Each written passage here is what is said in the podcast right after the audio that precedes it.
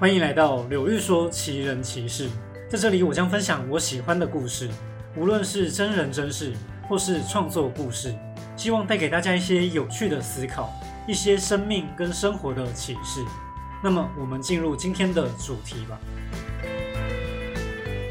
又来到倪匡的小说系列了。之前我已经说过好几个卫斯理的经典故事，那今天要说的不算是什么代表作，也不是很知名很红的大作，但我觉得这个故事特别有趣，所以想来跟大家分享。首先问大家一个问题：这是一个杯子，但你有没有想过，当你眼睛不看这个杯子的时候，它到底长什么样子？你可能会想。废话，还是杯子啊？对，它有可能就是个杯子，不过也有可能，这东西当我看着它，它就是杯子；当我没有看它的时候，它实际上却是另一个样子，可能是外星人、小机器人、某种未知的神秘生物。听到这边，你可能想，这下好啦，柳玉终于做影片做到发疯啦。哎，我没事，我很好。以上全部都是倪匡在一则小说中的开头。这个提问我觉得非常有意思。倪匡的这个杯子假设可以有好几种设想。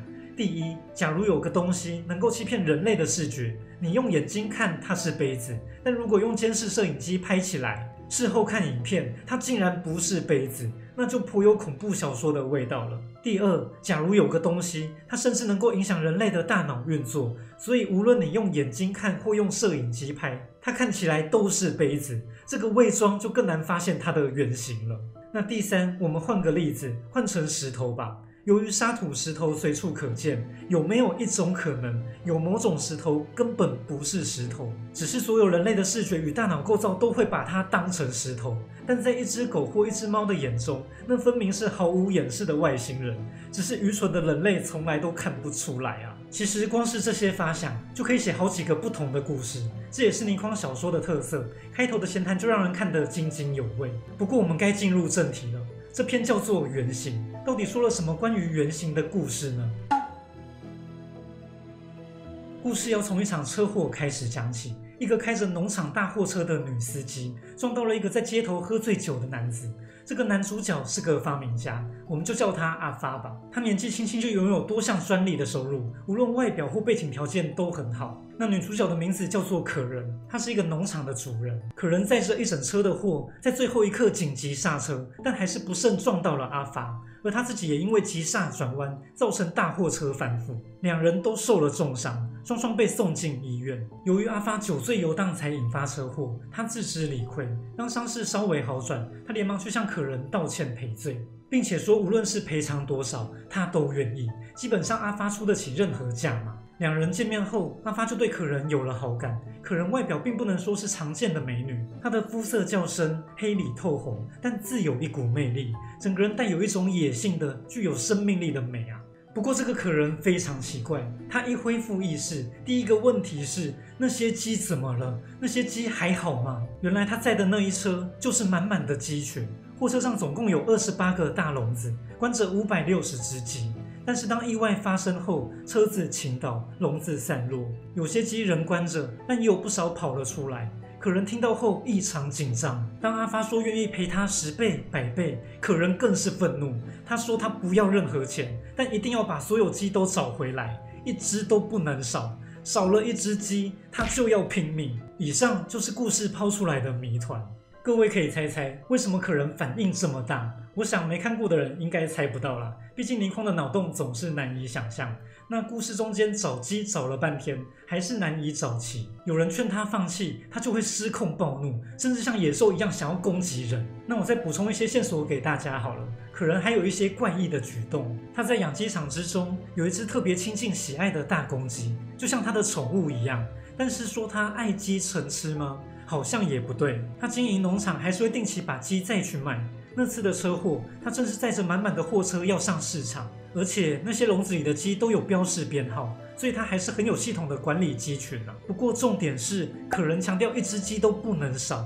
但他本来就要把那些鸡卖去给人宰了，诶，所以他不爱那些鸡啊，为什么非得找回他的鸡呢？其实故事还有很多曲折的地方，只是很难一一细说。比如说，可人这样的年轻女子为什么会经营养鸡呢？小说有写到，是因为本来农场的负责人死了，才有可人接手。这个老先生之死也是故事中的一大谜题。另外，可人跟那一只大公鸡特别要好，卫斯理他们从旁偷偷窥视，发觉他们的感情甚至像是爱情，也是让人觉得诡异的地方。而卫斯理一度跟这个公鸡斗力，竟然不能轻易赢过它。卫斯理可是受过严格的武术训练，但这只大公鸡有谋略又有怪力，根本不像公鸡，更像精怪啊！好啦，在我讲结局之前，欢迎各位键盘柯南推理看看这篇小说抛出了几个问题哦。虽然有一点像悬疑推理小说，不过也不必太认真啦。解谜不是靠推理能力，只要发挥想象力去猜答案就可以了。答案揭晓，最后结局告诉我们，原来可人早就死了。各位观众，你刚才是不是以为猜到了？但还是有点意外吧？原来当初经营农场的老先生对可人意图不轨，多次对他伸出魔爪，最后一次逼迫可人时，不小心杀害了他。而这个农场恰好有个神秘的力量，这里的生物能够吸收天地精华。当时有两个动物就快成精了，一个是那只大公鸡，一个就是可人。他们都为死去的可人抱不平。所以大公鸡用它锐利的嘴和爪子杀了老先生，而可人的修为更高，他蜕变舍弃自己的原型，进入了尚有一丝温暖的可人的躯壳，从此他以可人的身份活下去。听完是不是有种东方聊斋加西方科幻的感觉呢？只能说倪匡真的很会写，而且我省略了不少桥段哦，小说原文比我讲述的更精彩。再说说结局的小彩蛋，可人是什么生物变成人形的呢？前面很容易以为是鸡嘛。然而，小说里有暗示，可人的房间里有一本《白蛇传》，那是他最喜欢的故事。他的真名叫娜塔莎，原来他的原型是蛇啊！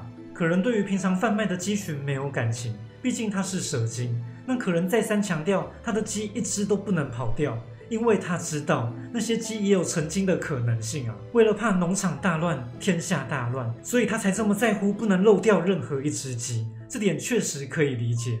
而且蛇跟鸡在自然界应该是不相容的，但可人因为长期相处，爱上了那只大公鸡，两人发展出，我是说两个曾经的生物发展出真感情，这样禁忌的爱情，又让故事增添了一个转折，有一点悲伤，有一点浪漫，确实颇有《白蛇传》的味道。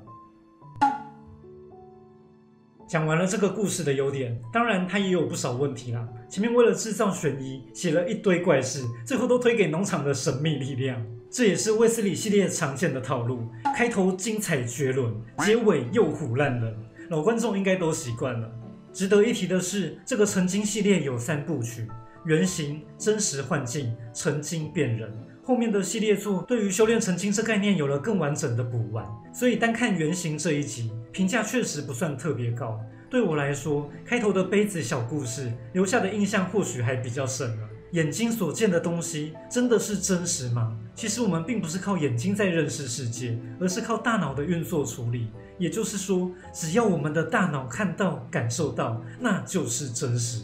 那么整个世界会不会是一场大型虚拟实境呢？